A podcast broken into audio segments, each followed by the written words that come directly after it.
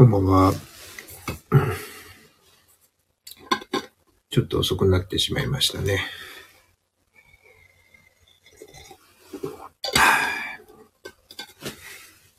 えーっと、いそいそと準備をしていたら、遅くなってしまいましたが。よいしょ。音と、えー画面は大丈夫そうですかね。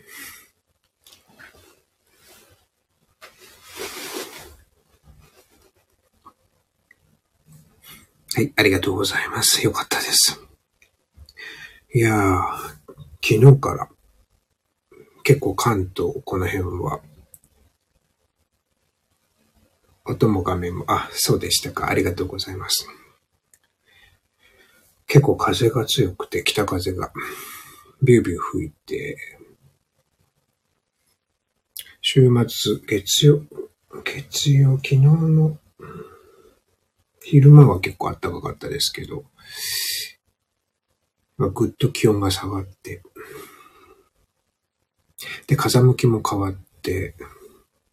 なんだか空気にですね、風の中の空気にいろいろなものが混じっている。感じですね。だから、朝起きた時から、うん少しこう、空気のざらつきというか、喉のイガイガを、うーん、がするなと思って、えーいます。花粉はそんなにあれですかね。私は花粉症じゃないから、そんなに敏感にはわからないんですけど、まあ場所によっても、あれですかね。えー、まだまだ三寒四温で、えー寒さが舞い戻ってきて、えー春の気配を感じながらも、まあ冬が終わってしまうのも 少し心寂しさを感じるのは、えー、なんだか昔の人間だからかなと思ったりします。花粉症ですが、あ、そうでしたか。うんうんうん、じゃあやっぱり花粉以外のいろいろなものが空気に、風に乗って混じってるんですね。まあ、私の住むところはそんなに都会でもないんですけど、都会でもないと言っても大体関東、うん、そんな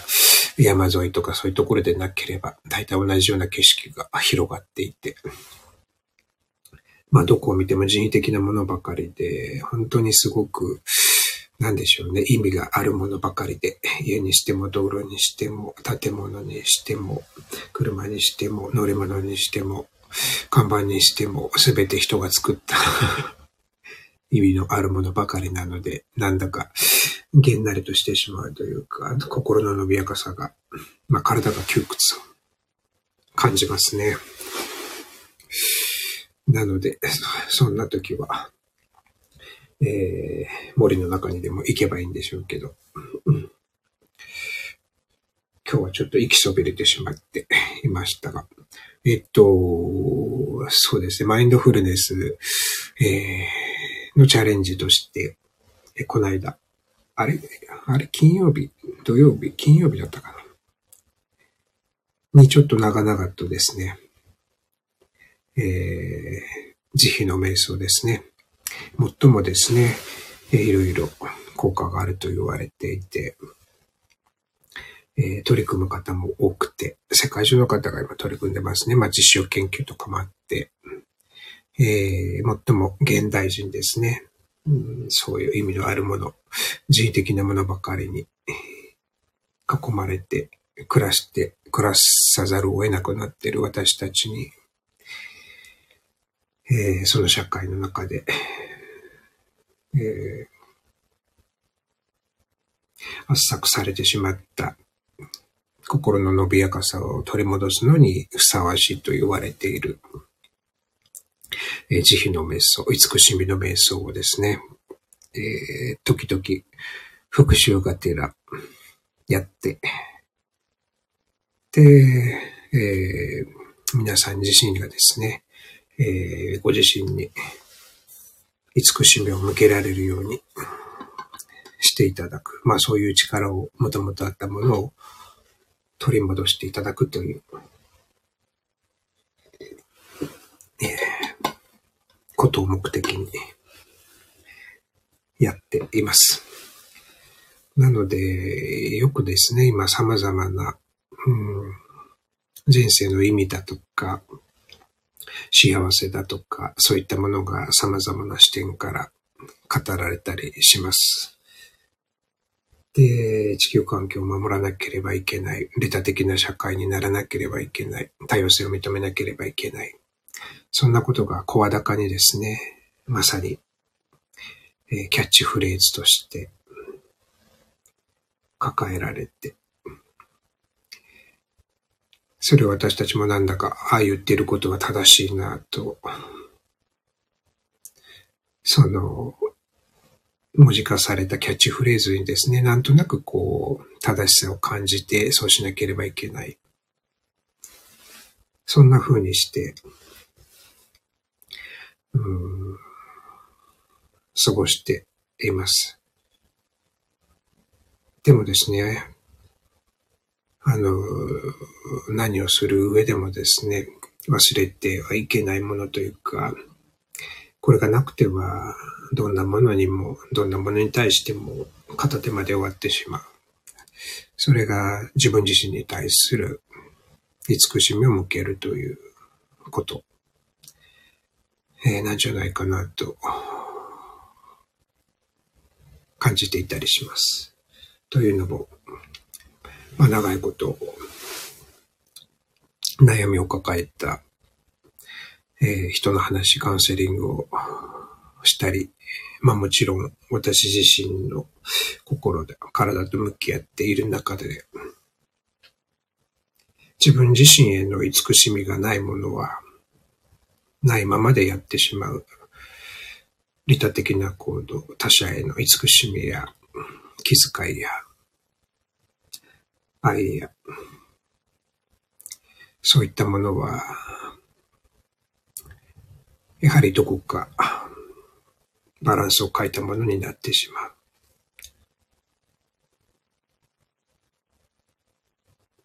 その根本に対して、自分に対して、いつも美しみがないものは、どこかでやっぱり曲がってしまって、それは依存ですとか、恨みですとか、敵意ですとか、虚しさですとか、そんなものに、自分はこんなにしているのに、そういう理由付けになってしまいます。なので、最初はですね、自分自身を大切にする。今ある自分を受容して、慈しむということが何をするにおいても大切なもののように、えー、思います。という前置きが長くなってしまいましたけど、えっと、これは復習ですので、ささっと本題に行きたいと思います。なので自分に対してですね、慈しみを向ける瞑想をしていきたいと思いますので、まずはですね、えっと、場所とうん、姿勢ですね、の準備をしていきたいと思います。えっ、と、まあ、前回から参加されている方も、えー、そのまま、あの、前回のままですね、えー、静かで落ち着ける、安全安心な場所で、できれば光は人工的なものよりも柔らかいもの、自然なものがおすすめです。もちろん、あの、暗くなってしまって、落ち着かなかったり不安になってしまったらは、それはよくありませんので、ご自身が楽だなと落ち着ける範囲で工夫されていただければと。姿勢もですね、え、まあ、椅子に座っている方は、背もたれに持たれるのではなく、軽くですね、背筋を伸ばせるように、えー、浅く座るような感じで。だからといって、こう、カチコチにえー、物差しても背中に入れたように、背筋を伸ばす必要はありません。人間の体はそんな機械のようにはできていませんが、ほとんどのところが柔らかな曲線でできています。だから軽く、えー、背筋をイメージするような感じで、柔らかく伸ばしていただければと思います。床に座っても大丈夫です。えー、まあ、まだまだ寒いので、えー、床べしないように、暖かな場所で、座布団でも敷いてやっていただければと思います。場所と姿勢の準備ができたらばですね、えー、軽く目を閉じれる方は閉じていきます。閉じると落ち着かない方は薄めにしてですね、どこか行ってぼんやりと、えー、見つめるような、見つめないような空中を漂うような、そんな感じで、その姿勢と状態でですね、呼吸をしていきます。呼吸もですね、これまでに行ってきた2つの瞑想、どちらか取り組みやすい方で大丈夫です。今回初めて参加していただく方はですね、えご存知ないかもしれないので、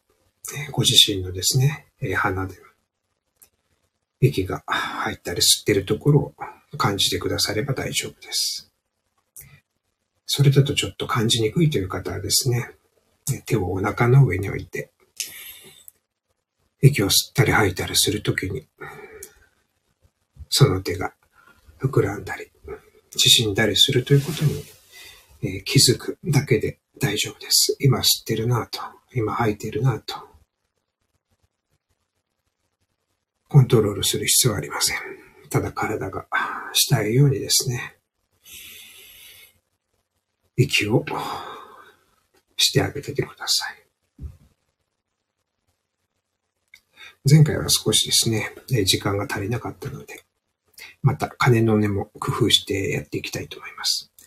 なので、あいつは最初と最後だけです。まず、金の絵が聞こえたら、自分に対して慈しみ、慈悲を向けている、行くんだということを気づいてください。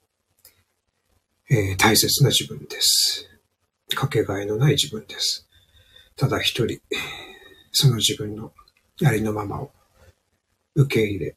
そしてその自分に対してどんなことがあると今日嫌なことがあっても失敗しても怒ってしまってもそういったものに判断せずにありのままの自分に対して慈しみを向けていきます。その効果を増す特別な言葉、魔法の言葉があるということを前回話しました。おまじないのようなものです。まだまだですね、あの、暗記して行えるという段階では、えー、ないと思いますので、ただ私のその魔法の言葉を耳で聞いて、その言葉が何を意味してイメージしてくださるだけで大丈夫です。できる方は、自ご自身の心の中、声に出しても大丈夫ですけど、それを繰り返して、えー、見てください。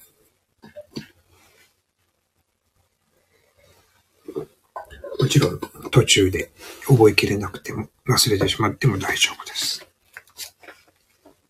そんな時は自分自身にですね、慈しみを向けているということだけを思い出してください。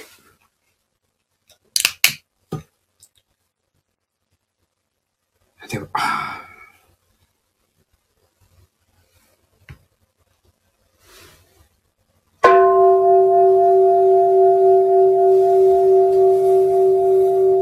呼吸に気づきます。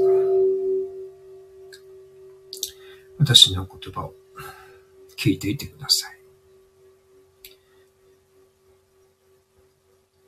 繰り返し、繰り返せる方は繰り返してみてください。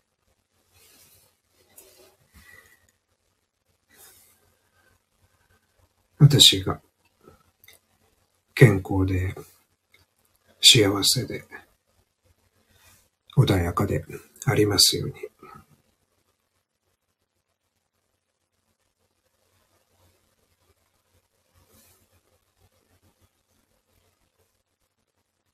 危害がありませんように。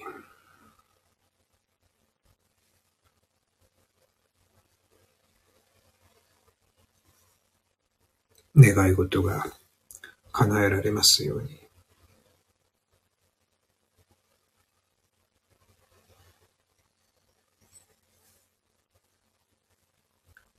人生で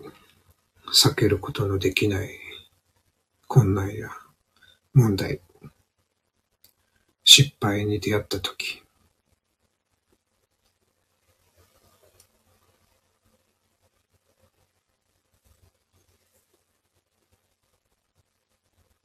忍耐、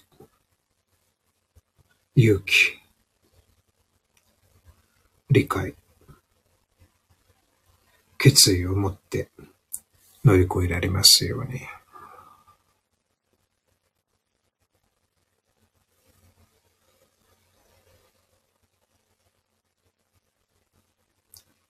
道徳、誠実、許し、憐れみ、気づき、知恵を持って克服できますように。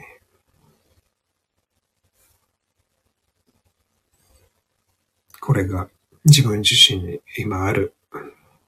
そのあるがままのかけがえない自分を慈しむための、そのきっかけを増すための魔法の言葉です。はじめは全部覚えられなくても大丈夫です。本当にそんな言葉を言うだけで効果があるのだろうか。もちろんそんな疑問を持っていても大丈夫です。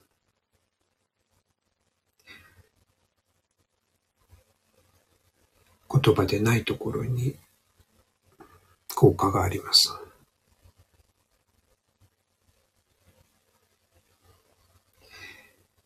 全部覚えてなくても、覚えられたところだけ自分の声で、心の声で、実際の声で言ってみるだけで効果があります。これは達成するとか、集中するとか、そういったものが目標ではありません。自分を慈しむための言葉です。ありのままの自分に優しくする言葉です。そのことを忘れないでください。では、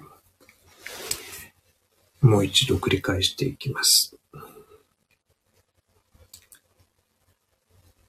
私が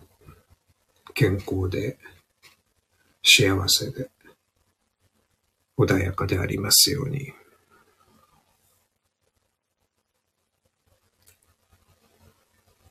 私が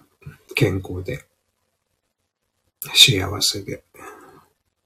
穏やかでありますように。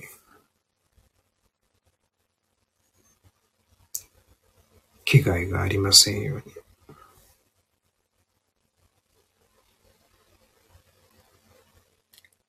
危害がありませんように。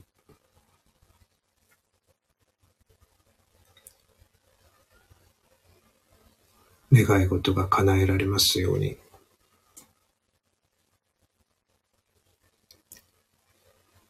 願い事が叶えられますように。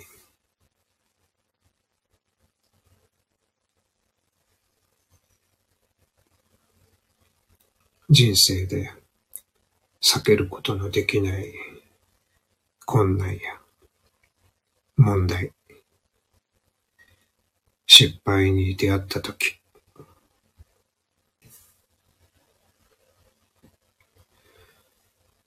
人生で避けることのできない困難や問題、失敗に出会ったとき、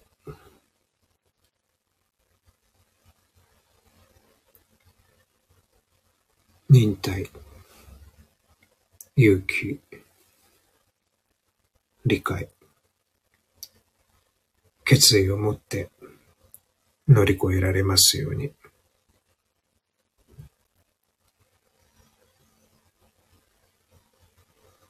忍耐、勇気、理解、決意を持って乗り越えられますように。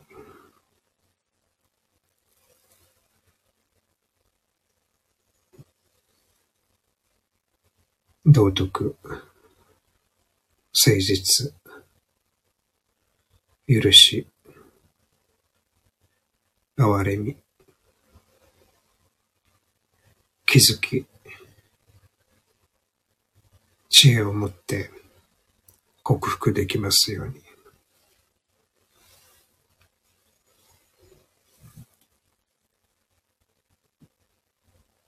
道徳、誠実、許し、憐れみ、気づき、知恵を持って克服できますように。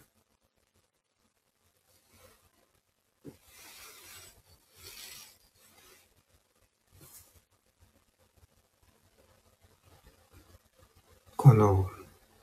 言葉を。自分に。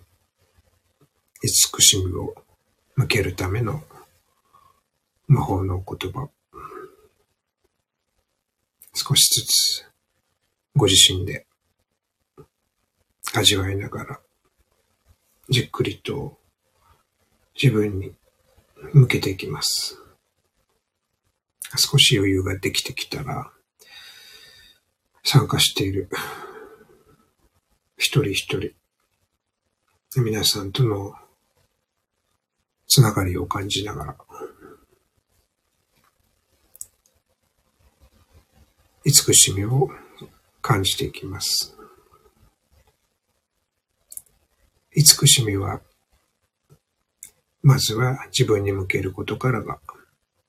始まりです。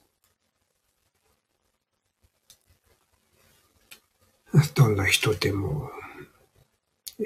慈しみ、自分自身の慈しみを書いた他者への慈しみは不十分になってしまいます。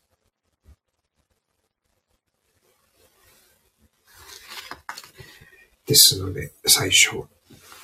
自分自身に向けるところからが始まりです。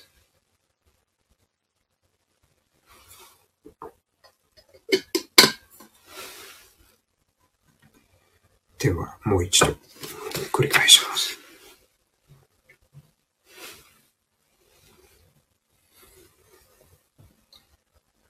私が健康で幸せで穏やかでありますように。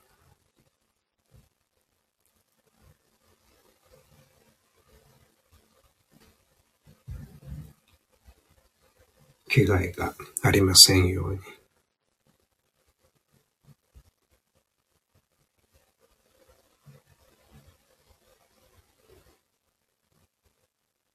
願い事が叶えられますように。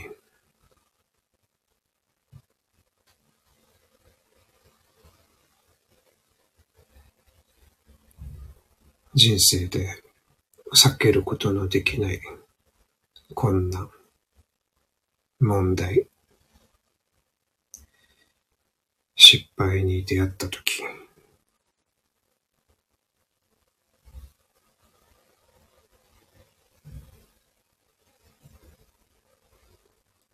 忍耐。勇気。理解。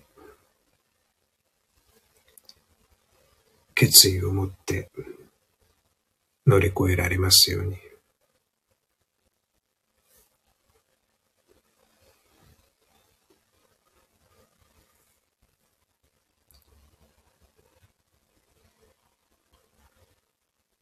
道徳、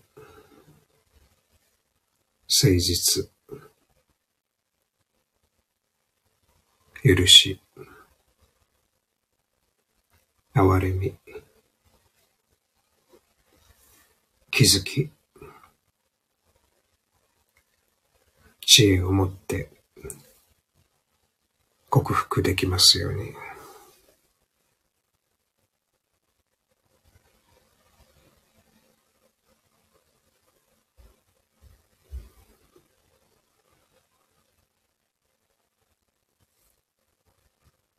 この自分に慈しみを向けるための言葉を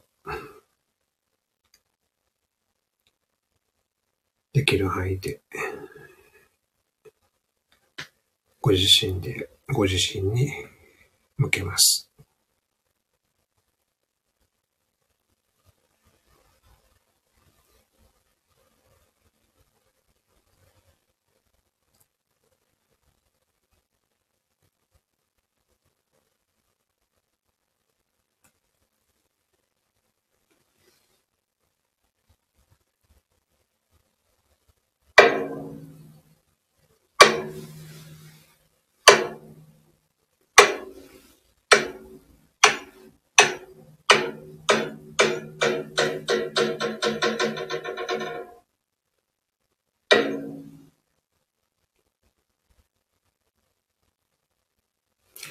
はい、えー、お疲れ様でした。それでは静かにですね、えー、目を開けて、ゆっくりと、えー、目に映るもの、一つ二つ認識します。そこがどこかを心と体に、え、教えてあげます。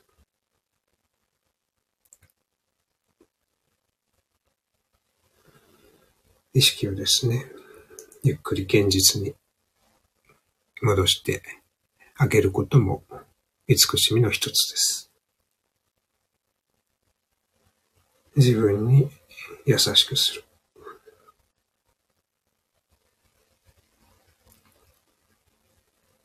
えー、お帰りなさい。と、こんな感じでですね、マインドフルネスチャレンジのファイナルシーズンはですね、この慈悲の瞑想、慈しみの瞑想というものを、え皆さんにですね、体験し、そして少し、えー、覚えていただいて、いただくことでですね、えー、もちろん、今の状態でも、従前とですね、えー損なわれるものはないのでしょうけども、皆さん自身がご自身と周りのでですね、大切な方に慈しみをですね、向けてあげることが、その輪が少しでも広がっていければと。そんな風な、うん、風になったらいいなというもので、えー、この一週間ですね、えー、何回かに分けて、取り組んで、えー、見ようかなと思っているところです。で、えー、まあもう一回か二回できたら、いいなと思ってるんですが、あんまりこう毎日根を詰めてやるようなものでもないので、ご自身の余裕がある時にですね、覚えた範囲で、この魔法の言葉を使ってですね、えー、慈悲瞑想に取り組んでいただければと思います。これはですね、他の二つのですね、瞑想のようにですね、一日何分、何週間以上やったら、というものではありません。一言でも唱えた瞬間に脳の状態、体の状態、神経の状態は変わります。私たちは何でもかんでも意識できるものが全てだと思っていますが、意識できないものの方が多いです。情報量としては。情報量に表さないぐらい莫大な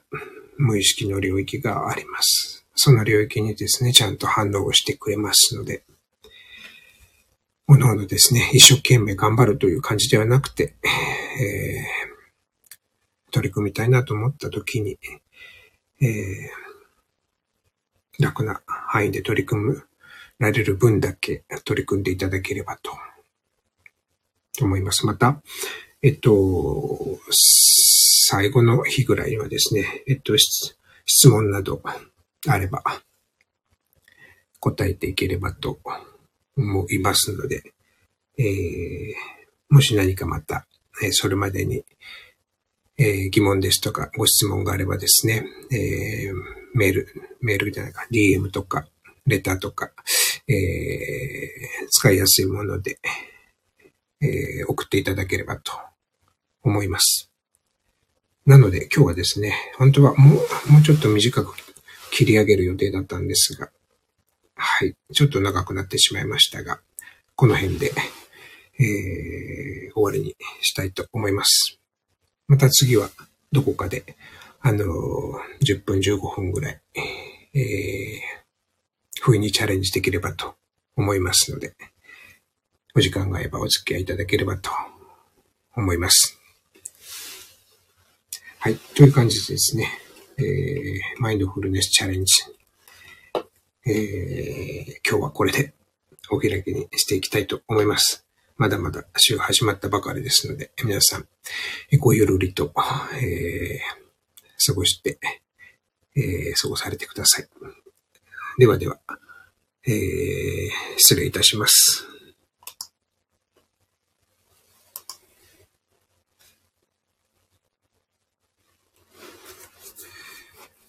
えっ、ー、と、こちらもですね、ありがとうございました。また何かですね、疑問とかあれば、あまあ、アーカイブで、えー、聞いてくださって、え、と、これ初めて聞かれている方にはですね、えー、前回、前回、アーカイブがあるかと思いますので、そこでちょっと、えー、この慈しみの瞑想について説明してありますので、えーちょっと聞いていただいてですね、また疑問とかあれば、えー、ご質問があれば、えー、いただければと思います。ではでは。